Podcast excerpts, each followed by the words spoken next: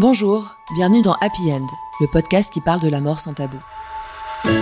Je m'appelle Sarah Dumont et tous les mois je rencontre une personnalité qui a une histoire particulière avec la mort. Ce sont des gens qui la côtoient tous les jours à travers leur profession, d'autres qui ont un don leur permettant un lien avec l'invisible, ou encore des personnes ayant été touchées par un deuil qui a transformé leur vie.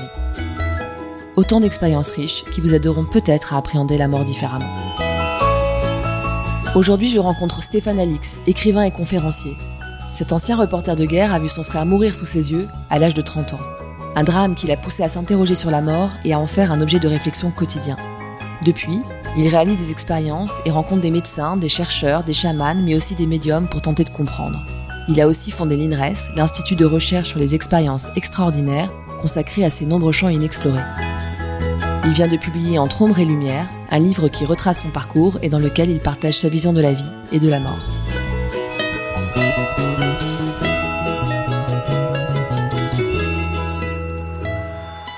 Je me suis intéressé à la mort euh, d'une façon un petit peu déconstruite, immature, bizarre quand j'étais adolescent. Euh, comme sans doute beaucoup d'adolescents, il y avait une espèce de fascination morbide.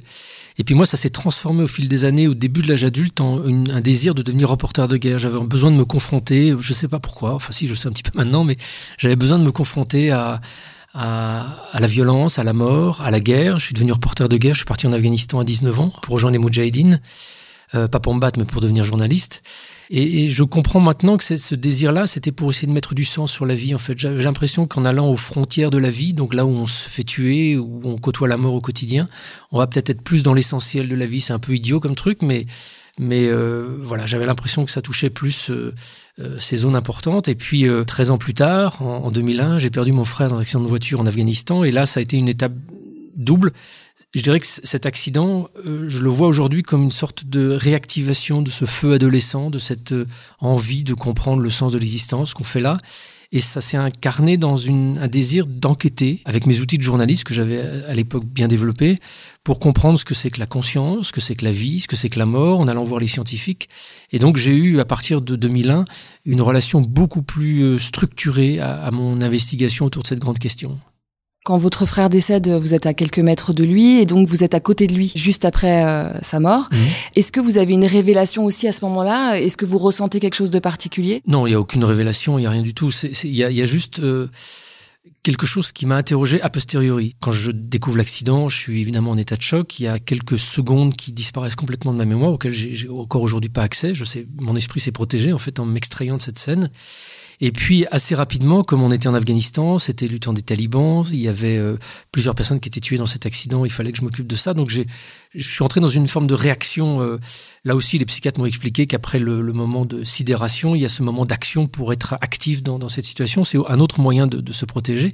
Et donc dans cette hyperaction, j'étais d'une vigilance extrême, j'étais attentif à tous les petits détails, je voulais que rien ne soit laissé sur le lieu de l'accident, qu'on qu'on ramène les corps à la maison à Kaboul, euh, je m'inquiétais de tout. Et ce moment d'hypervigilance, j'étais vraiment très très lucide et très conscient de ce que je ressentais. Il y avait quelque chose d'autre, quelque chose d'étranger, qui était une sorte de confusion, qui était une sorte de stupeur et dont je savais que c'était pas moi. Je ne sais pas si c'est très clair ce que j'exprime, mais je savais que cette sensation de confusion et de, surprise, elle n'était pas à moi. Alors j'étais à milieu d'imaginer que ça puisse être autre chose qu'un mécanisme intérieur, mais je sentais et, et ça m'a poussé de façon presque instinctive à m'adresser à mon frère et à m'adresser à, l'autre Français qui était décédé sur, le, sur ce lieu pour leur expliquer, voilà, vous êtes mort. Euh, et vraiment, je me suis agenouillé auprès de mon frère, je lui ai pris la main et je me suis adressé au vide au-dessus de son corps en lui disant, voilà, Thomas, t'es mort, euh, je vais m'occuper de tout. Comme s'il y avait besoin que je formule ces paroles-là. À ce moment-là, très franchement, c'était pas du tout l'objet d'une croyance, d'une pensée. C'était juste, j'étais un animal qui était dans la réactivité euh, impulsive. Et, tout ce que je faisais était motivé par un, une évidence instinctive. Euh, ça n'est que dans les mois et les années plus tard que je j'ai entendu parler des expériences de mort imminente, donc des gens qui, après avoir été ranimés dans des circonstances qui auraient pu ressembler à l'accident de mon frère, euh, après avoir eu un arrêt cardiaque, plutôt que de revenir en disant oh là j'étais complètement inconscient, reviennent en disant bah, c'est marrant j'ai vu la scène du dessus, euh, j'ai vu de la lumière, etc. Donc je me suis dit a posteriori, est-ce que quand j'ai éprouvé ce besoin-là, d'une certaine manière, j'ai été euh, inspiré ou, ou, euh, infiltré par, par la confusion de mon frère que j'aurais capté et auquel j'aurais eu ce besoin de répondre. Voilà, c'est une question que j'ai posée et qui a été le fil de mes 15 années d'enquête qui ont suivi. Est-ce que vous avez souffert du tabou euh, autour de la mort et du deuil finalement euh, suite à la mort de votre frère? Est-ce que vous avez pu en parler? Comment vous avez vécu euh, le silence autour de la mort après euh, ce deuil? Bah Dans le, cadre de ma famille, on, a pu en parler un petit peu, on a pu dire les choses essentielles. J'avais une possible culpabilité parce que c'est moi qui ai emmené mes frères en Afghanistan.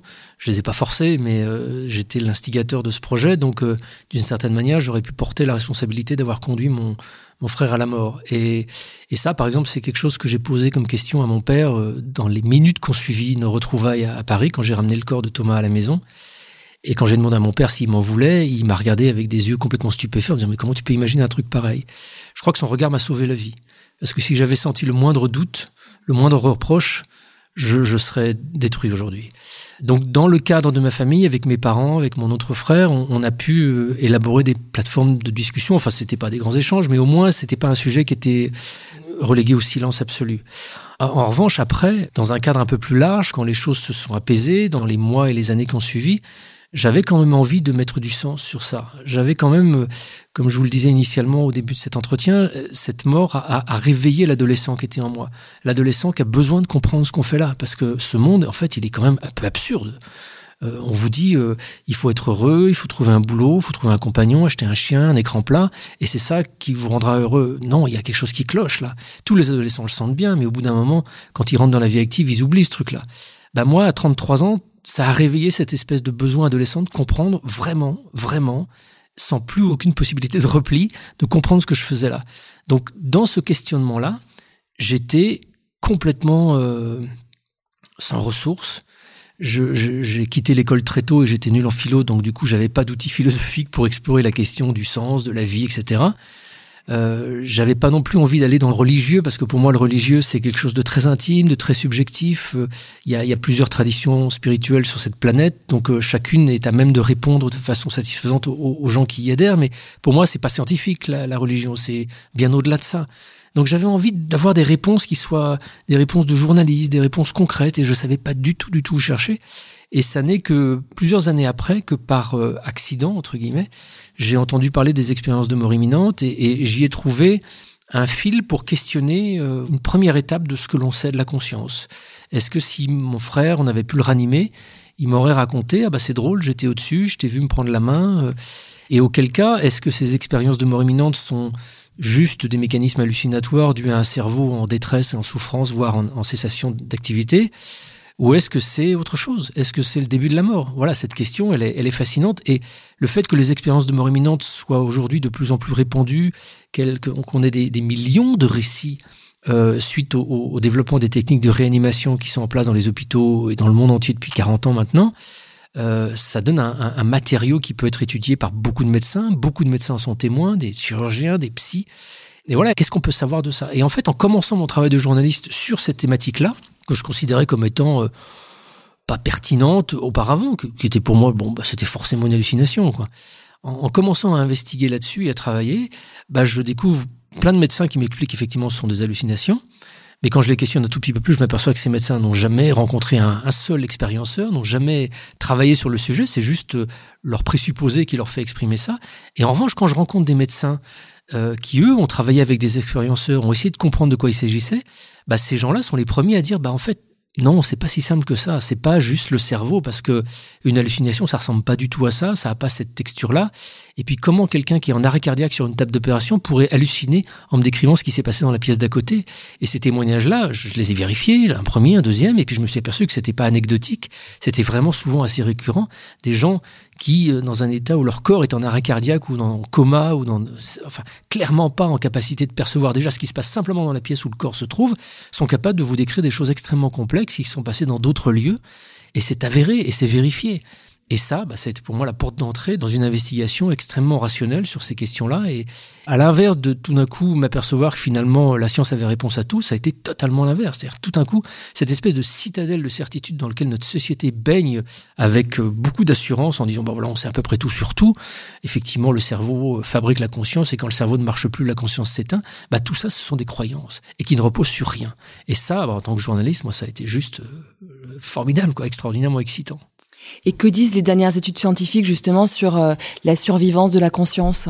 Bah, il n'y en a pas d'études scientifiques sur la surveillance de la conscience. C'est ça le problème. Aucune. Il y a des gens qui, à titre individuel, euh, euh, essayent de, de, faire des recherches. Il y a euh, un cardiologue hollandais, par exemple, qui s'appelle Pim van Lommel, qui a été tellement intrigué par les récits qu'il a entendus, de, et notamment de la première personne qu'il avait ranimé il y a de cela plusieurs décennies. Il ranime quelqu'un, il est extrêmement content de le ramener de son arrêt cardiaque, il pense le voir sauver la vie. Et à sa grande surprise, cette personne l'engueule en disant Mais pourquoi vous m'avez ramené C'était tellement bien là où j'étais, j'étais dans la lumière, dans l'amour. Et Pim van Lemel a été euh, extrêmement intrigué par ça et, ça l'a conduit à essayer lui de faire à titre personnel une recherche. Donc il a fait une recherche prospective sur ses expériences qui a été publiée dans The Lancet, qui est une revue médicale internationale. Et à l'image de Pim Van Lemel, voilà, il y a d'autres chercheurs à travers euh, le monde, en France, qui, qui essayent à titre individuel de financer et de, et de faire eux-mêmes leurs recherches. Malheureusement, regardez avec quelles difficultés déjà on a à trouver des financements pour la recherche sur le cancer, qui est quand même une problématique majeure de notre société. Donc des questions un peu philosophico-bizarres comme euh, qu'est-ce que c'est que la conscience, euh, qu'est-ce que les expériences de mort imminente peuvent nous apprendre de la conscience, malheureusement, aussi stupéfiant que ça puisse paraître, ne reçoivent pas de financement euh, aussi majeur que ça pourrait le mériter. Alors aux États-Unis, il y a des possibilités de financer des recherches et, les fonds privés peuvent avoir des avantages fiscaux à, financer des recherches. Donc il y a beaucoup de recherches qui sont financées, enfin beaucoup de labos qui sont financés pour ce type de recherche. Malheureusement, c'est pas à la hauteur de ce qu'on pourrait attendre. Donc je pense que dans, dans plein de domaines différents, on n'a pas des preuves définitives qui nous permettent de trancher euh, de façon formelle que voilà, telle expérience prouve qu'il y a une vie après la mort. En revanche, on a à travers le monde, à travers les expériences de mort imminente, la médiumnité, les vécus subjectifs de contact avec un défunt, les soins palliatifs, l'accompagnement de fin de vie, euh, dans plein de disciplines différentes, les perceptions extrasensorielles, la télépathie, enfin toutes ces choses-là, on a quand même aujourd'hui beaucoup, beaucoup, beaucoup de résultats qui sont assez probants, qui laissent à penser que notre modèle matérialiste n'est pas suffisant pour décrire la réalité qu'on observe. Sauf que notre société, dans une espèce de déni un peu irrationnel, dit et a une espèce d'attitude permanente de dire oui mais ça c'est pas intéressant oui mais ça j'y crois pas oui mais ça j'en ai jamais vu moi-même etc etc et en fait on, est dans une posture soi-disant rationnelle qui est d'une irrationalité absolue à ne pas vouloir considérer une immense euh, gamme d'expériences qui se produisent tout autour de nous et quotidiennement. De votre côté, vous avez créé l'Institut de recherche sur les expériences extraordinaires, justement pour permettre de donner la parole à tous ces gens qui vivent ces expériences, mais quelque part dans la solitude parce qu'ils osent pas en parler Exactement, c'est un vrai vrai problème parce que quand vous vivez deux trois petites synchronicités comme ça, c'est rigolo, ça mange pas de pain et, ça porte pas à conséquence. Mais quand vous êtes une maman qui a perdu son enfant et qui dix jours après le, départ de son enfant a l'impression de l'avoir vu au pied de son lit la nuit, elle est perclue de doutes, de, de questionnements. Elle se dit est-ce que je suis en train de devenir folle? Est-ce que c'était réel? Est-ce que c'est pas réel? Et d'abandonner cette maman à sa solitude, c'est absurde parce que cette expérience elle ne peut pas être euh, une preuve définitive que son fils vit après la mort, qu'il y a une poursuite de l'existence après la mort. En revanche, elle peut être intégrée d'une façon différente que simplement de dire euh, c'est dans votre tête, c'est parce que vous souffrez. Euh, ces expériences dont je parle, les vécus subjectifs de contact avec un défunt, plus de la moitié des gens en deuil le vivent. Ça peut être des choses extrêmement subtiles comme une sensation de présence, pas très nette, dont on peut avoir plein de doutes, mais ça peut aller jusqu'à l'apparition d'un défunt qu'on a l'impression de voir en plein jour, dans, dans sa cuisine, dans sa maison, une seconde, deux secondes. Et, euh, et là encore, voilà une catégorie d'expériences qui pourrait avoir, euh, si elles étaient mieux intégrées dans un processus d'écoute, pourrait avoir non pas une aide magique et résoudre tous les problèmes d'un deuil, mais apaiser un tout petit peu, créer un, champ de réflexion, un champ de, travail avec des psys, notamment sur euh, la possibilité d'intégrer ce type d'expérience à un travail d'accompagnement psychothérapeutique suite à un deuil notre société, en fait, elle veut toujours se positionner en noir-blanc, vrai, pas vrai. Une maman voit euh, ou pense voir son fils euh, dix jours après la mort, il faudrait qu'on décide si c'est vrai ou si c'est pas vrai. Et en créant l'INRES, moi j'ai essayé de rassembler des professionnels de santé mentale dont le métier est pas de dire c'est vrai ou c'est pas vrai, le métier est de dire racontez-moi.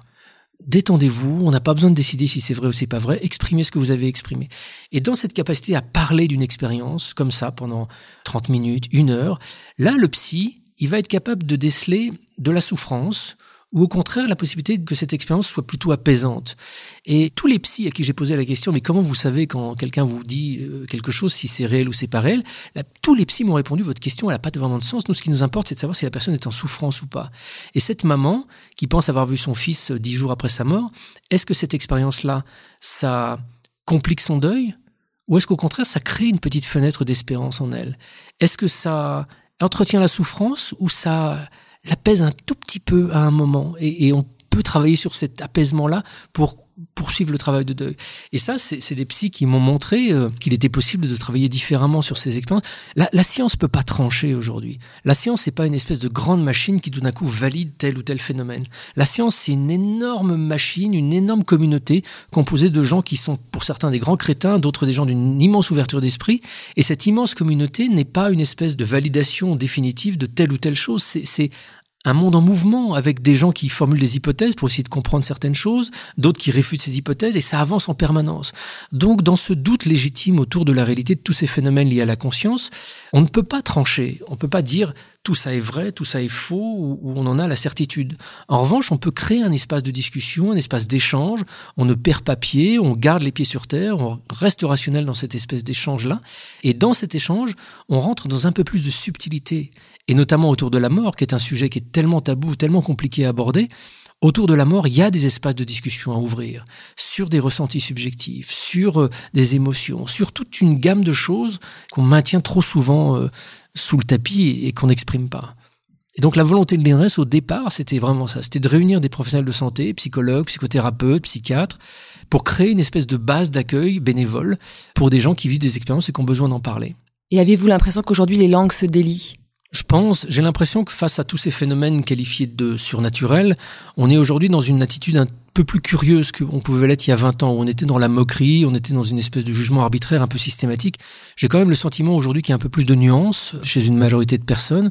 Je rencontre moi beaucoup de personnels soignants euh, j'ai été appelé il y a trois quatre semaines à faire une conférence en Belgique dans un service de soins palliatifs. Je me suis retrouvé devant 200 médecins. Ça a été un peu curieux parce que vraiment c'est moi qui les questionne ces gens-là d'habitude. Voilà, je pense qu'il y a tellement de ces ce qu'on appelle en science ces anomalies, c'est-à-dire ces choses qui ne devraient pas se produire et qui pourtant se produisent, qu'on on, s'en moquait il y a 20 ans. Aujourd'hui, je pense que beaucoup de gens avec intelligence se disent, mais attendez, ces anomalies, il y en a beaucoup trop. Qu'est-ce que ça veut nous dire? Peut-être qu'il faut qu'on réexamine un petit peu nos modèles de description de la réalité. Alors, il y a toujours de l'opposition. Hein. Quand les choses euh, grandissent vers la lumière, il y a aussi l'ombre qui, à côté, euh, a pas envie que la lumière explose. Donc, euh, vous avez encore des, des, des, gens, quand ils sont dans une réaction épidermique, qui veulent pas entendre parler de ça, qui vous disent, non, c'est n'importe quoi. Mais je pense que dès lors qu'on fait un petit peu l'effort de lire quelques livres et de se documenter sur le sujet, on s'aperçoit que les choses sont pas si simplistes qu'on voudrait nous le faire croire. Vous avez euh, vécu une expérience chamanique dans l'espoir de rentrer en contact avec euh, votre frère. C'était bien ça l'objectif premier de, de, votre expérience? Quand je suis parti en Amazonie la, la première fois en 2006, c'était effectivement sur une idée assez naïve parce qu'on m'avait expliqué que le, les chamans, en ingérant l'ayahuasca, qui est une substance psychoactive qui est à la base de la médecine chamanique amazonienne, euh, pouvaient entrer en contact avec le monde des esprits. Donc moi je me dis ah cool, euh, si on peut faire ça en buvant juste un machin, bah j'y vais et puis je vais parler à mon frère. Bon ça se passe pas tout à fait comme ça. En revanche, la substance psychédélique de l'ayahuasca, qui est une plante sacrée, qui est euh, reconnue comme un, un patrimoine de la nation péruvienne, mais qui est aussi interdit en Occident et en France particulièrement, est un altérateur de conscience qui permet des expériences extrêmement intrigantes. Vous savez, notre cerveau, et c'est ce que la recherche montre, et notamment la recherche sur les psychédéliques aujourd'hui, montre que notre cerveau, en fait, n'est pas un outil qui nous donne accès à toute la réalité, c'est un outil qui filtre la réalité, qui réinterprète en permanence à partir des, des informations que ses sens lui donnent. Et cette interprétation, elle est basée sur un réglage extrêmement fin, extrêmement précis, qui fait que vous et moi et toutes les personnes qui nous entendent maintenant ont à peu près la même description de la réalité. Quand on change un peu les paramètres du réglage, soit euh, pendant nos rêves, la nuit, soit en ingérant une substance psychoactive comme ce psychédélique qu'est l'ayahuasca, soit en, respirant ou en faisant un voyage euh, chamanique ou en faisant euh, un voyage sophrologique, enfin n'importe quelle altération du fonctionnement de notre cerveau, c'est comme si on changeait un petit peu les modes de réglage, et là, plutôt que de générer des hallucinations, on capte d'autres niveaux de réalité.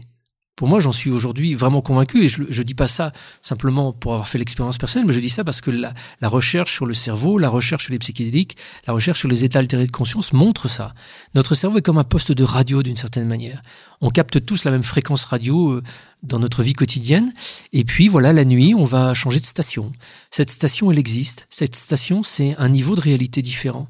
Et je pense que les chamans accèdent à un autre niveau de réalité dans lequel euh, vivent des intelligences, vivent des esprits, vivent des, des, êtres désincarnés qui ne sont pas des êtres de chair et d'os, mais qui sont tout à fait intelligents et qui ont une capacité d'interagir avec nous. Ça, c'est un, un, constat que j'ai pu faire parce que depuis 2006, j'ai fait beaucoup d'expériences, beaucoup de voyages en Amazonie, et à chaque fois, c'est la même évidence. Donc aujourd'hui, vous avez pu entrer en contact avec des défunts? Euh, C'est pas aussi basique que ça, mais mais euh, Aujourd'hui, je suis en fait arrivé à un point où j'ai l'impression d'avoir un, double chemin. Un chemin de, journaliste cartésien, rationnel, que je suis toujours. C'est-à-dire que je suis toujours dans une volonté d'interrogation des expériences que je vis, de, de tests, de, de croisement d'informations, de validation par le monde scientifique. Mais j'ai aussi ce chemin vers mon intériorité, euh, vers ma subjectivité qui m'a été euh, permise grâce au chamanisme qui m'a montré la puissance de l'expérience personnelle et l'expérience subjective.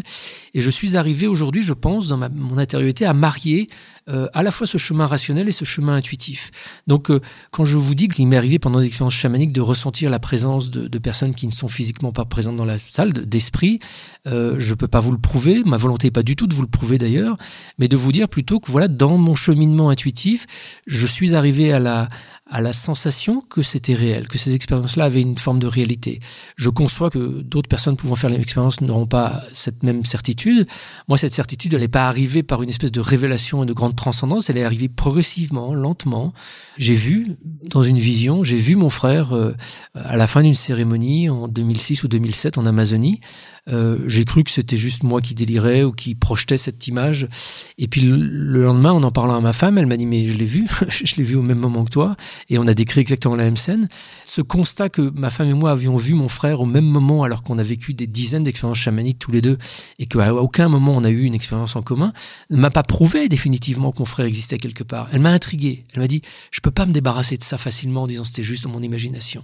C'est curieux. Et je pense qu'il faut qu'on garde vis-à-vis -vis de ces phénomènes-là l'esprit ouvert, dans les deux sens. C'est-à-dire, il faut pas non plus s'enfermer en disant ça y est, j'ai compris tout, les esprits existent, je suis sûr que je communique avec les esprits. Moi, je pense qu'il faut qu'on garde à la fois du discernement, mais aussi qu'on garde toujours ce doute légitime, ce doute salutaire face à tous ces phénomènes et ces expériences-là. Parce que c'est pas dans les certitudes qu'on avance, c'est plus dans l'exploration de nos doutes qu'on peut vraiment cheminer de façon intelligente. Et je rencontre malheureusement trop souvent de gens qui s'enferment dans leur certitude, que ce soit du côté matérialiste, mais ça c'est plutôt normal dans notre société, mais aussi de l'autre côté, des gens qui tout d'un coup prétendent avoir compris tout l'univers et toute la vie et qui vous assènent leur vérité transcendante. Bon, je savais pas tellement avancer le schmilblick. Moi, je préfère les gens qui sont dans le doute et, et vous voyez, même les médiums que j'ai testés, donc des gens qui prétendent communiquer avec des défunts, je les ai testés dans des protocoles rigoureux. Euh, c'est ce que je raconte dans le test, mais c'est ce que j'avais fait aussi avant dans d'autres circonstances. J'en suis arrivé à la conclusion absolument certaine que les, que les médiums sont capables d'obtenir des informations, et très certainement de la part de personnes défuntes, mais ça ne veut pas dire que tout ce que va dire un médium va être une espèce de parole d'évangile et, va être la transcription précise de ce que dit un défunt. Le médium, c'est un cerveau humain, c'est un cerveau qui réinterprète aussi, qui filtre cette information-là. Donc dans une communication qui est établie, euh, je le crois, possiblement entre, par exemple, mon père défunt et moi, par l'intermédiaire d'un médium, des informations passent qui sont directement transprises par mon père, ça j'en suis aujourd'hui convaincu, mais aussi plein de choses qui sont sans doute erronées, qui sont des interprétations fausses que le médium fait parce que euh, lui va, va interpréter un ressenti euh, très subtil, très fragile et va mal le retranscrire. Donc il faut être prudent aussi à ce niveau-là. Euh, et surtout que je pense beaucoup de gens endeuillés ont peut-être parfois cette curiosité de vouloir aller voir un médium et ils vont en, s'imaginant que tout ce qui va se passer va être euh, soit complètement faux, soit complètement vrai. Il faut retrouver un peu de nuance et un peu de doute là aussi. Est-ce que les morts ont besoin de nous? Pour moi, je dissocie pas les morts des vivants. Pour moi, les morts sont des vivants. Donc euh, leur caractère, leur disposition psychologique euh, sont les mêmes ou à peu de choses près identiques à celles qu'elles ont eues durant leur vivant. Je suis assez inspiré pour ça de ce que j'ai pu lire dans le Bardo Todol, le livre des morts tibétains, qui ne décrit pas une espèce de rupture brutale entre la vie et la mort. C'est une lente métamorphose. La mort est un état intermédiaire entre différents états de vie et de conscience, et je pense ça c'est ce que j'ai lu dans le Bardo Todol, mais c'est ce que les chamans m'ont aussi décrit, c'est ce que des spirites m'ont raconté aussi en Occident. Je pense que toute la tradition spirituelle nous parle d'une mort comme une une lente métamorphose de la personne que l'on est. Mais dans métamorphose, il y a, il y a transformation à partir de ce que l'on est. Donc euh, on meurt avec euh, nos espérances, nos croyances, nos peurs, nos projections, nos, nos, joies. Et la mort ne nous fait pas arriver dans une espèce de paradis où tout serait résolu. Ça, je j'y crois pas une seule seconde. Je pense que la, la mort constitue peut-être un moment un peu stupéfiant de passage, parce qu'effectivement, on, on, se dissout complètement de, des éléments matériels. On n'est plus physique, on n'est plus dans le temps et dans l'espace. En revanche, on, on est encore habité par la même psychologie. On est encore habité par nos propres croyances. Et ces croyances colorent le monde dans lequel on vit, colorent l'univers et la réalité de ce monde de la mort. Donc, euh, est-ce que les morts ont besoin de nous? Oui, mais comme les, les, vivants ont besoin des morts, je pense que la mort offre une, une, apparence de rupture, une apparence de, définitive. Effectivement, mon père, mon frère, je les reverrai plus jamais euh, dans un corps de chair, avec ce visage qu'ils avaient de leur vivant. Cette relation-là, elle est terminée. En revanche, la relation que j'ai avec mon frère et mon père continue d'une autre manière.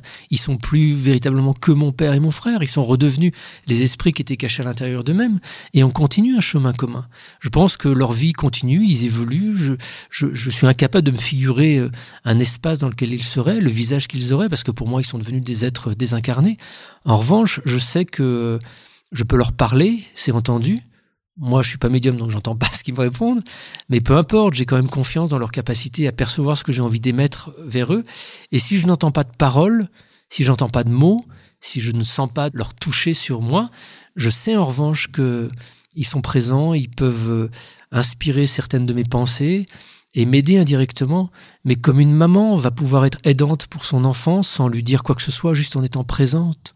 Cette présence aimante, elle continue à être active pour moi. Et pour moi, les morts sont vraiment dans notre monde du vivant, ils sont juste devenus invisibles. Est-ce que euh, le message que vous essayez de faire passer, c'est aussi qu'en se coupant de l'invisible, on se coupe d'une force dont on pourrait euh, bénéficier? Oui, c'est exactement comme si on, ayant deux yeux, on, passait notre vie avec euh, des œillères, avec un bandeau sur les yeux, en disant non mais je, je veux pas voir parce que j'y crois pas en fait à, la vision. Donc on passe notre vie dans le monde du noir. Et je pense que ne pas considérer l'existence de cette dimension immatérielle de l'être humain, pour ne pas dire spirituelle, pour moi, c'est se couper d'une partie de ce qui nous constitue fondamentalement, qui peut nous aider à accepter mieux des intuitions, à ressentir, de façon physique la, présence de, de personnes qu'on a perdues, à se nourrir de cette espérance, euh, de cette évidence que la, la vie n'est pas circonscrite entre le moment de notre naissance et le moment de notre mort, pour moi, c'est pas une croyance que de dire que la vie dépasse le cadre de notre existence terrestre. C'est vraiment un, constat et je pense que quiconque avec l'esprit extrêmement rigoureux, rationnel, qui veut garder les pieds sur terre, se, donnerait la peine de refaire quelques mois d'enquête que j'ai pu faire avec l'esprit ouvert mais exigeant, arriverait aux mêmes conclusions que moi. C'est-à-dire que le modèle matérialiste ne tient pas la route on ne peut pas se contenter de cette description de la réalité qu'il nous donne. Il y a beaucoup d'autres choses qui nous indiquent qu'il y a une autre dimension qui peut interagir chez nous en termes de santé, physique comme psychique. Et avouer que c'est ballot de se dire non, non, moi je suis cartésien, je veux pas y croire, ça n'existe pas. Euh, il y a un proverbe des, des Indiens Navarro qui dit tout ce qui compte dans une vie, c'est la façon dont on va mourir. Est-ce que vous pouvez nous expliquer euh, cette phrase? Moi, ce que j'entends dans cette phrase qui me parle effectivement, c'est que je, je je pense qu'on meurt et notre voyage dans la mort va être euh, impacté par la façon dont on a vécu. Et on est des êtres de déni parce que on, arrive dans ce monde, il y a des incohérences, il y a des peurs, il y a des, des blessures dont on hérite euh, dans notre vie fétale et puis dans notre petite enfance. Et toutes ces blessures ont tendance à nous faire euh, percevoir la réalité d'une façon qui nous est propre. Et plus la vie avance, plus on devient adulte, plus on a tendance à renforcer ces mécanismes de défense euh, qui en fait nous coupent aussi d'une partie de nous-mêmes et nous coupent des choses qui sont vraiment des choses importantes à guérir. Et au moment de la mort, bah, toutes ces choses qu'on n'a pas réglées, elles apparaissent devant nos yeux. Et, et là, on est euh, moins en capacité de, de pouvoir les gérer qu'on ne l'aurait été quand on a 40 ans et qu'on décide d'aller, bon, je vais me confronter à ce qui me fait vraiment peur depuis toute ma vie. Donc je pense que la mort se prépare quotidiennement toute sa vie durant. C'est pas morbide, c'est pas être orienté vers euh, oh là là, faut que je fasse attention parce qu'un jour je vais mourir. C'est juste prendre la mesure de, de ce qu'est la vie. La vie est une, euh, une aventure extraordinaire pour euh, aller mieux, pour prendre soin des gens, pour prendre soin de soi d'abord, et puis pour prendre soin des gens qui sont autour de nous. Et quand on est dans cette espèce de volonté de ne pas laisser de zone d'ombre, de ne pas reporter à plus tard des choses importantes, on prend soin de soi, et on est plus en capacité de se comporter correctement avec les autres et on est plus en capacité de comprendre et d'être lucide en fait sur ce qui nous anime. Je suis papa d'une jeune fille qui se lance dans la vie active je vois comment certaines de ses décisions, certains de ses choix sont sans doute non pas influencés par son désir profond, mais peut-être parce qu'elle imagine que ses parents aimeraient qu'elle fasse. Donc je suis très vigilant en tant que papa, notamment à lui dire ne prends pas des décisions parce que tu imagines que ça me ferait plaisir, mais c'est inconscient, c'est même pas conscient, hein. mais prends des décisions parce que ça va vraiment impacter ta vie dans les décennies qui vont venir. Et ça, ça demande de la lucidité, ça demande de se connaître. Et je pense que la mort, en fait, c'est une chance extraordinaire qui est offerte à chaque être humain de vraiment se confronter à, toutes ces zones d'ombre à un moment au moins de son existence. C'est mieux d'essayer de le faire de façon un peu anticipée avant pour ne pas être surpris à ce moment-là. Mais les Tibétains, euh, qui est une tradition que je connais un peu mieux, euh, disent que la mort ressemble en fait au, sommeil et que si on veut voir à quoi ressemblera notre mort, il faut regarder à quoi ressemble notre endormissement et notre sommeil. On s'allonge dans le lit, on est conscient, on se laisse progressivement aller, puis hop, on perd conscience. Et on se réveille dans un monde du rêve. Et on ne sait pas qu'on est dans un monde du rêve. C'est exactement la mort. On s'affaiblit, on s'affaiblit, on s'affaiblit, on s'affaiblit, on perd conscience, et on se réveille dans le monde de la mort. Et on ne sait pas qu'on est mort. Et on va le comprendre assez rapidement parce qu'on n'est pas tout seul. Là, il y a des gens qui viennent nous aider, il y a nos ancêtres, notre maman qui est morte, etc., qui viennent nous faire coucou et nous filer un coup de main. Mais c'est exactement comme ça. Et, le monde de la mort, au dire des Tibétains, ressemble à quelque chose d'aussi volatile et léger que le monde des rêves, où tout d'un coup des choses qui nous font plaisir peuvent apparaître spontanément. On pense à quelqu'un et hop, il est à 3000 km, on se trouve instantanément devant lui. Mais aussi des choses qui nous font peur vont apparaître. Et si on n'est pas capable de s'apercevoir qu'on est dans un rêve, ces choses qui nous font peur peuvent devenir très effrayantes. Donc c'est pour ça cette espèce de lucidité intérieure, c'est mieux de la cultiver le plus tôt possible et de s'y entraîner. Et avez-vous l'impression de vivre plus sereinement votre vie depuis que vous vous intéressez tant à la mort, depuis que vous l'explorez de cette façon? C'est une évidence, c'est une évidence. Pour moi, la mort est, entrée de façon brutale dans ma vie il y a presque une vingtaine d'années. Elle est quasiment un objet de réflexion quotidienne aujourd'hui. Euh, j'en parle avec mon épouse, on en parle avec les enfants. C'est quelque chose qui n'est pas ni tabou, ni passé sous silence. Et d'avoir cette conscience-là nous aide à être euh, vraiment lucide et heureux, et non pas heureux euh, béat de contentement, mais heureux dans la capacité de faire des choix lucides et éclairés. Et je reparle de ma fille. Le, fait que la mort soit dans notre famille aide ma fille à savoir ce qui est important. J'en suis conscient, elle a 22 ans aujourd'hui et j'ai vraiment le sentiment que dans les choix qu'elle fait, dans la façon dont elle regarde l'existence, le fait qu'elle ait perdu un oncle tôt et qu'on en ait parlé, que ça soit pas un sujet tabou dans notre famille, l'aide aujourd'hui à savoir ce qui est important et ce qui est prioritaire dans sa vie et à faire des choix peut-être un peu plus lucides. Et c'est ça qu'il faut faire, non? Happy End, c'est fini. Pour aujourd'hui. Vous pouvez retrouver le livre de Stéphane Alix, Entre ombre et lumière, aux éditions Flammarion. Si vous aimez ce podcast, faites-le savoir sur les réseaux sociaux et offrez-lui une pluie d'étoiles sur votre plateforme d'écoute. C'est le meilleur service que vous pouvez lui rendre. Je vous invite aussi à venir visiter le site happyend.life qui aborde la mort de façon positive et vous donne rendez-vous dans un mois pour un nouvel épisode. Et d'ici là, vivez en paix avec la mort.